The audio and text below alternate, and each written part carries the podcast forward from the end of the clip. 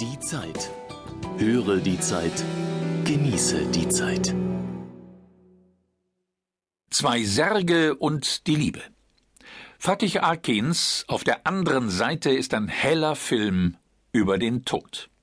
Von Katja Nikodemus. Manchmal ist ein Film zunächst einmal eine Stimmung oder auch eine Stille. In Fatih Akins auf der anderen Seite begegnet man jener seltsamen Stille, die nach dem Tod eines nahen Menschen entsteht. Die Welt dreht sich weiter, die Autos fahren, die Fliegen summen, die Leute gehen zur Arbeit, alles wirkt zugleich bekannt und fern, klar und doch gedämpft. Für eine Weile bewegt sich das Dasein in einem anderen Modus. Es ist der Modus des Verschwindens und der Vergänglichkeit der alles in ein entrücktes Licht taucht und das Leben plötzlich kostbar und zerbrechlich erscheinen lässt.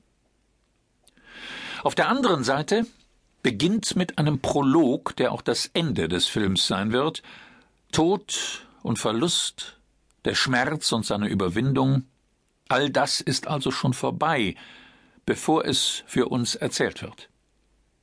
Daher die losgelöste, man möchte fast sagen, weise Haltung dieses Films, der von seinen Geschehnissen nicht mehr überrumpelt wird. Jetas Tod und Lottes Tod heißen die beiden ersten Kapitel. An ihren Enden gleitet jeweils ein Sarg vom Flugzeug auf ein Rollfeld, einmal in Istanbul, einmal in Hamburg.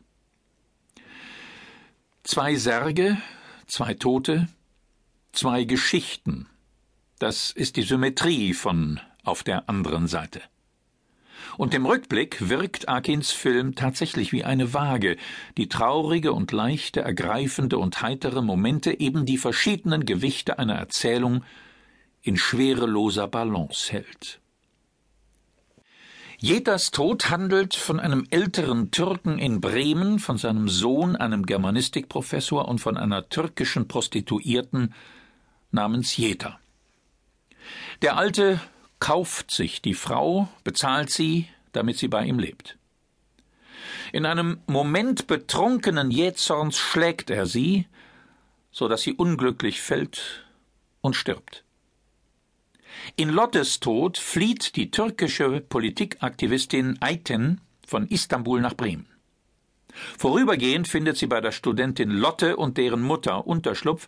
Die jungen Frauen verlieben sich ineinander. Als Ayten in die Türkei abgeschoben wird, folgt Lotte ihr nach Istanbul und wird dort durch Zufall von einem Straßenjungen erschossen. Man hört Fatih Akins Drehbuch hin und wieder ächzen, wenn die fatalen Schicksalsmomente in den Fluss der Geschichten gestemmt werden. Auch der Zufall legt sich eifrig ins Zeug, und doch braucht der Film die beiden Toten, um zu seinem Thema zu gelangen. Denn auf der anderen Seite fragt ganz schlicht, was bleibt?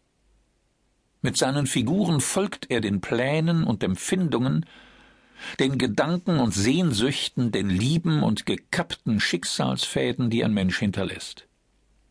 Eine Frau und ein Mann reisen nach Istanbul, um danach zu suchen.